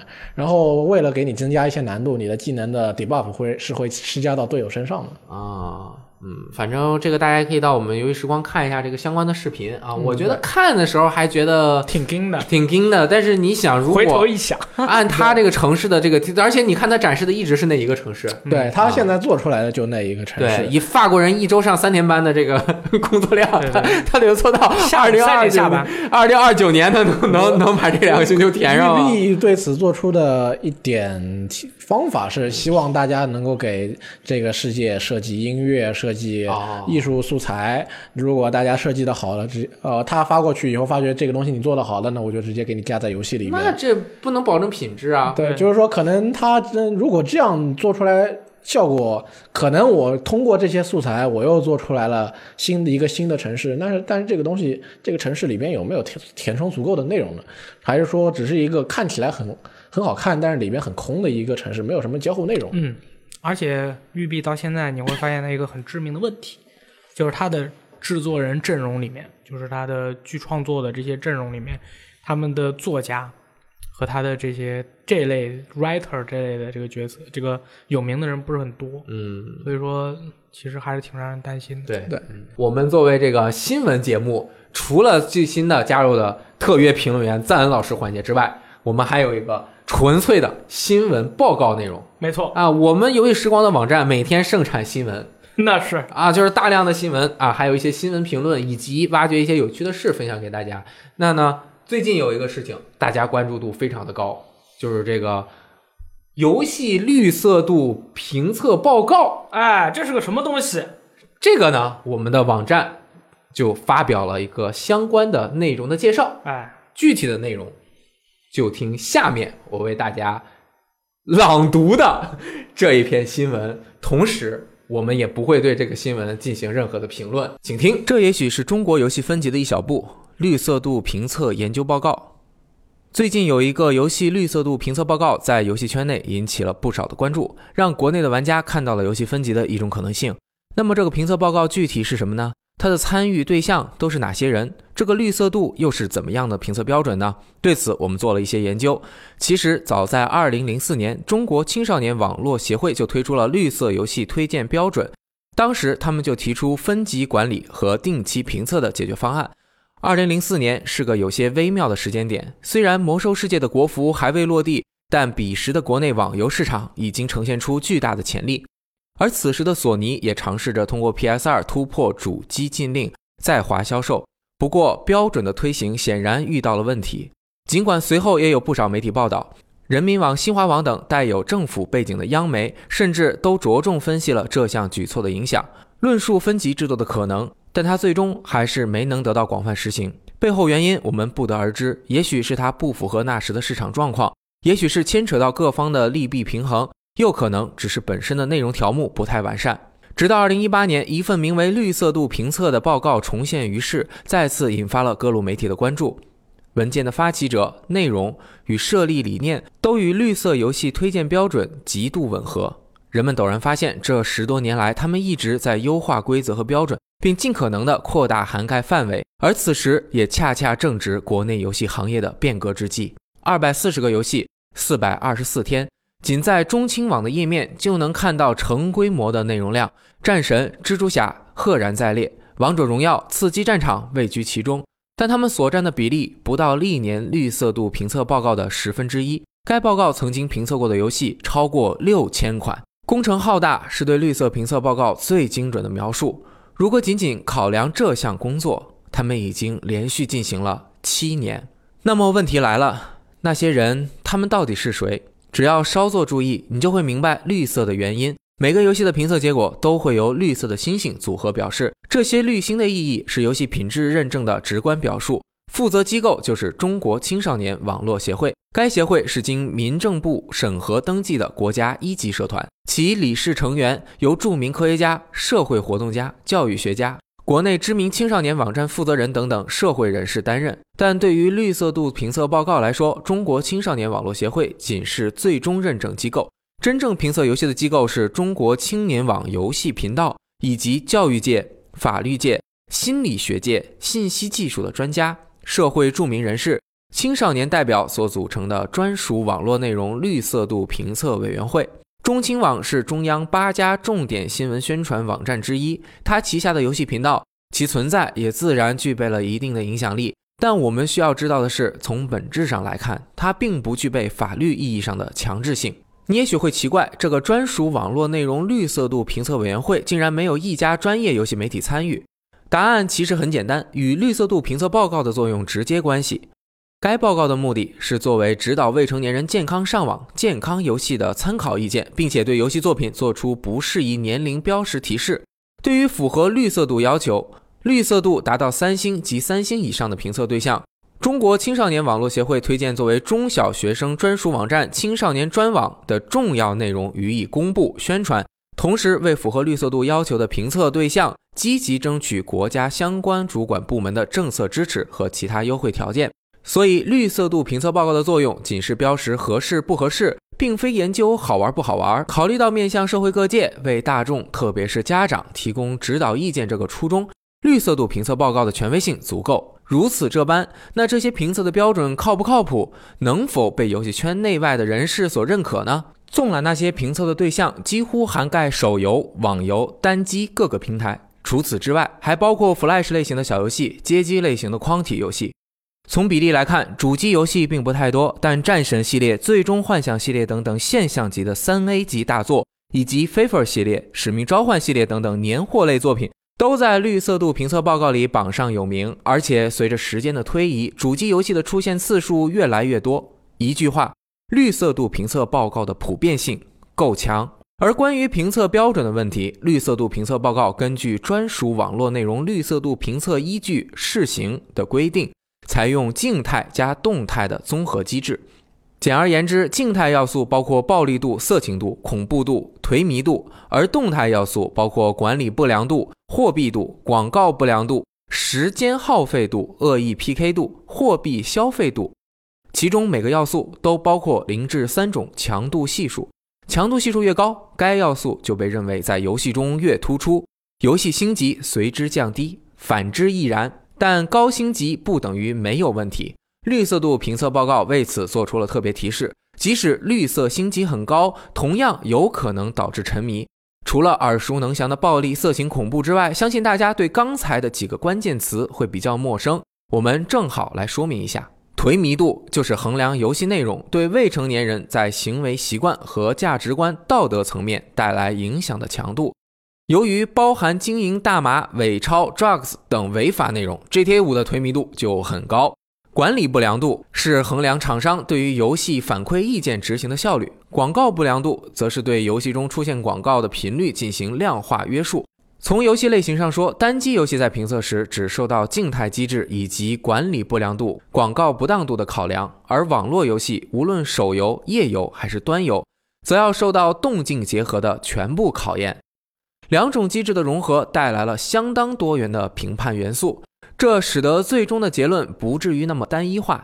即使是带有暴力、色情，甚至含有政治内容的单机游戏，也不一定会如想象中那样给予低星级。相对的，那些看似充满了童趣、画面清晰亮丽的抽卡游戏，也可能受及颓靡度和广告的影响，而没法拿到高星级。通过一些案例，也许能更清晰地看出这一点。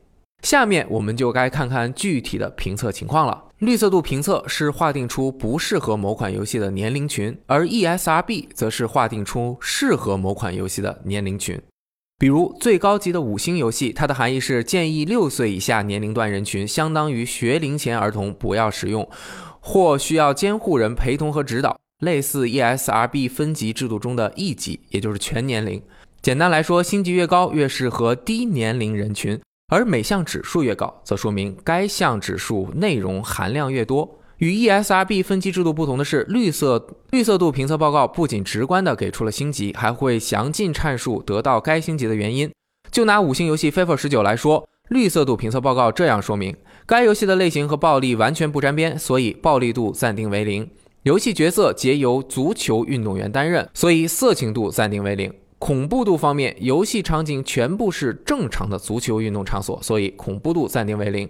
游戏的主题是体育竞技，所以颓靡度暂定为零。基于以上指标，所以《FIFA 十九》为五星游戏，而《战神》的星级为二。绿色度评测报告的评定理由如下：暴力度暂定为三，因为有强烈的出血、断肢的表现，而且反复出现；色情度、恐怖度、颓迷度、管理不良度、广告不当度皆为零。时间消耗度方面，绿色度评测报告特别指出，因为 PS 主机自身存在家长监控功能，所以战神的时间消耗度暂定为零。基于以上指标，战神的星级为二，建议十八岁以下年龄段人群，相当于高中生及以下不宜使用，或在监护人指导下使用。相应的，ESRB 对这款游戏的分级提示是 M，即建议十七岁以上使用。同样是 3D 写实风格的以动作为主的角色扮演游戏，绿色度评测报告给 PS4 漫威蜘蛛侠打出了四星评价，即建议12岁以下不宜使用或需要指导。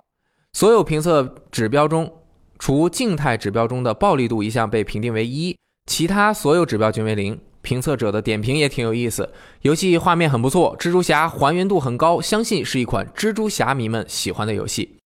你可能已经发现，这些论述其实与 ESRB 惊人的一致。ESRB 就将 FIFA 十九视为可供所有人玩的足球模拟游戏，练习点球、布置策略、进行真实比赛的各个模式，均符合健康游戏的标准。而战神却涵盖了持续不断的血腥战斗，奎托斯可以用斧头勾住敌人下颚、斩首、头颅、尸体，在游戏中随处可见，因此只适合十七岁以上的群体游玩。有趣的是，在评测某些过激游戏时，报告甚至彰显出一丝合理的宽容心。例如，《使命召唤：高级战争》在 ESRB 中是十七加游戏，但在绿色度评测报告却给出了四星，建议十二岁以下年龄段人群，相当于小学生及以下不宜使用，或在监护人指导下使用。报告这样解释：虽然游戏充满了战争场面，但玩家扮演的是除暴安良的正义角色，所以暴力度方面暂定为一。鉴于其他强度方面则皆为零，所以给出了四星的评价。还有《如龙六》二星的评价不出意料，但颓迷度指示绿色度评测报告只亮出了一星。游戏的主要内容是围绕着以日本黑社会为基础，主角通过各种艰难的阻碍，最终达到人生的终点，就是该游戏的主要内容。虽然游戏内容中带有黑社会元素，但通过了解故事情节得知，游戏本身并不鼓励甚至反对加入黑社会。鉴于此，该指标暂定为一。另一方面，那些看似没什么危险的国产游戏也会受到其他一些因素的影响。虽然《王者荣耀》静态指标并不高，但由于货币消费度达到三度，所以报告依然给出了二星评价。通过以上实例可以发现，绿色度评测报告在确定游戏星级之时，并非大而化之、想当然尔，而是联系实际、深思熟虑。测试时间或许能够印证这一点。手机游戏、网络游戏的测试时间大多在三天到一个礼拜，而单机游戏，尤其是主机游戏的测试，至少需要十天时间。比如蜘蛛侠评测时间从二零一八年八月二十五日开始到九月十六日结束，共计二十二天；战神从二零一八年九月十日开始到十一月六日结束，将近两个月。从二零一二年十月开始，截止到二零一八年十二月，绿色度评测报告评测的游戏超过六千一百款，几乎涉及所有类型。从数量上说，评测游戏的数量每年递增。从质量上说，五星游戏越来越多，一星游戏越来越少，但这并非表明中国的游戏环境越来越好。针对这些问题，绿色度评测报告反应迅速，他几乎可以一针见血地指出关键所在。他总是在呼吁社会力量、有关部门给予中国游戏必要的关心。早在2012年，绿色度评测报告就指出，所涉及的热门网络游戏中，一些网络游戏看似清新卡通，却存在着博彩泛滥、花费过高。防沉迷系统不完善，故意制造玩家仇恨，肆意传播钱权至上价值观等问题，而这些隐藏在游戏内部的不良设置很难被家长发现，也成为影响孩子们身心健康的隐患。最近的二零一八年七月，绿色度评测报告则剑指氪金、开宝箱、抽奖等带有博彩性质设置是移动端游戏存在的问题之一。据向有关部门了解，开宝箱、抽奖等带有博彩性质的设置在游戏中是明令禁止的。本次评测的二百四十款游戏中，存在开宝箱、抽奖设置的游戏有二十四款，占评测游戏总量的百分之十。整体上看，报告的态度和程序都是较为合理的。在考量强度的时候，该报告反复明确暂定的性质；在确定星级的时候，该报告反复强调仅供参考的属性，这一点也从侧面证明报告的定位更接近 ESRB 这类机构的行业指导性，而非行政命令式的强制性。诚然，它的存在很难说得上能够改变国内的游戏行业，或是成功的促成分级制度，甚至是否会产生实质性的影响，现在都难以评判。但这微不足道的一小步，却彰显了中国游戏人向往自律和健康发展的渴望。而如若实质性的成果多年之后发酵成型，再回头来看时，这种渴望所带来的结果，也许未必只有一小步。本视频原文案作者果其然，编辑箱子，文案修改大力，视频剪辑秋雨。本文原载于游戏时光 VGTime 网站，大家可以下载游戏时光的 APP 或登录 VGTime.com 浏览文章。我是游戏时光雷电，我们下次再见。下面就是哎，读编往来环节了。这个读编往来这次寻寻找了很多很有有优秀的朋友，来 E K 先来念一个啊。这一位他讲的是上次的 TGA 的这个话题。这位朋友的名字得一个个字母读了，L Z S M Z Y D X N。啊，这位朋友说，没有什么需要质疑的，也没有任何的犹豫。很久之前就和所有身边的小伙伴说，一定是战神，必须是战神。大镖客确实很伟大。在很多玩家心中也肯定是年度最佳。但是如果这两个游戏对比起来，大镖客是一个完全开放的平面，做到了其他游戏都无法做到的材料堆砌，而且也完成的不错。而战神是一个完全闭合的球体，虽然小巧，但无懈可击。一切主观臆断的缺点都不能算缺点，只有客观存在的才算。我找不出玩战神时的任何缺点。相反，大镖客的种种建模玩法逻辑问题，却能在享受这个世界的同时不断打扰到你，这就是其做不细的原因。大镖客是一个辉煌的游戏，它撑起了整个电子游戏界的一片天空，引领了未来游戏的开发。但是他所守护与引导的是战神这样仅次于它的其他更加完整的游戏。在 TGA 这样的评奖上，我相信他们一定会选择更完美的精，选择完美的精致，而忍痛放弃伟大的标志。啊，这是他从一个角度去对这两个游戏进行的评价啊，呃，就是我就不多做评论了呃，啊，对，这个就大家自己去理解。每个人都有自己的想法。对对对，嗯，下面一个叫村支书刘刘富贵，他是帮我们就是追加了一些佛斯特朋克的这个缺点。哎，冰二冰什么世界？呃，这个兵器兵兵 器时代兵器朋克，兵器时代。嗯，他说最大的缺点是抉择并不痛苦。我的战争里面，玩家关注的是两到三个人，每个人的病痛和死亡都是重大的损失。而在兵器时代里呢，我一开始就面对二十个人的群体，在面对群体的时候，即使有个别死亡和截肢，我也难以感受到痛苦。我不用面对一个个鲜活的个体，因此也就错过了所谓痛苦抉择这个最大的卖点。也是人太小了，你感觉好像你在抉择，但是你也看不见他们在受苦。对，啊像也也是如果一个角度。如果你再放大一点，你玩《城市天际线》的时候，你会关注哪一家的人死了吗？根本不会。对你那个整个都生化危机城了，你可能都没有什么感觉。嗯嗯，最后一位叫做 PJYK Man，他说：“我不喜欢‘堆砌’这个词，这个词使用最为频繁的场景是前些年用于形容公式化开放世界的无意义填充。这个词同样适用于文章，在我看来，‘堆砌’是略带贬义的。”《荒野之息》这样构架在逻辑玩法上的开放世界，不知道多少年才能出一个。当所有脚本收集、任务完成，开放世界的终点就是死亡。未来我们也许能看到 AI 生成随机事件的开放世界游戏，那都是后话了。但到了那时再回头，或许现在的《荒野大镖客：救赎二》是一个伟大的里程碑。我们不应否认 R 星如今的努力。我将《荒野大镖客：救赎二》作为我的年度游戏的原因，只是因为它的故事完全打动了我。嗯，这个也是对一种说法。对，我觉得《大镖客》这个游戏，它的它的最大的卖点其实是它的故事。对，这是阿星的一个正剧游戏，不是 GTA 那样的讽刺剧游戏。不一样，完全不一样。它的故事相当于其实就是它整个世界的构造、嗯啊，以及你在这个世界中体验的各种故事和角色，这个在其中扮演这个角色的这种感触。不过这这这大大尺这个大哥真的是 I have a plan，真的是说了一千次，但是你听他每一次 I have a 每 plan，个都不一样，不一样嗯的。I have a plan，I have a plan。I have a plan, have some face。妈的巴个儿，对对对，每次然后说无数次了。如果我是亚瑟，我就但是亚瑟不是那种人，亚瑟叫，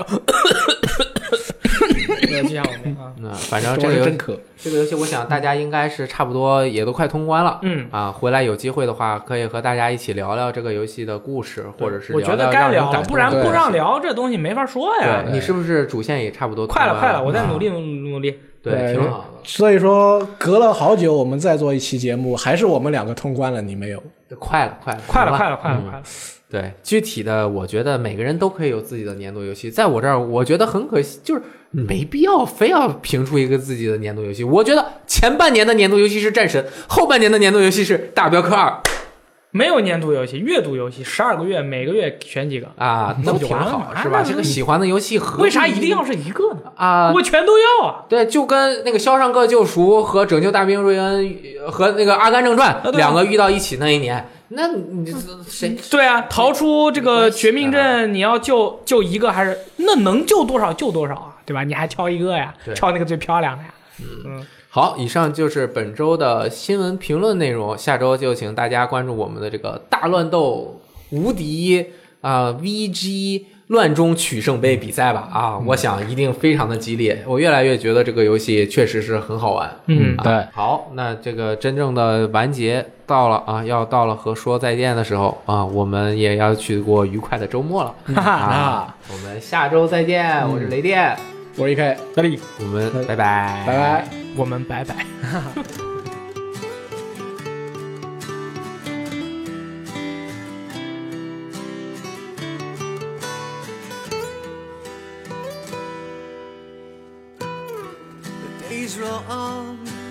they turn to years.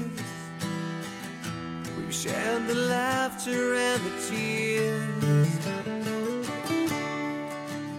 Those magic times will never fade. We've seen the world together from a stage. Just yesterday, when we were young and the world could wait. Cause time was on our side, the road would never end. What happened, my dear friend, to yesterday?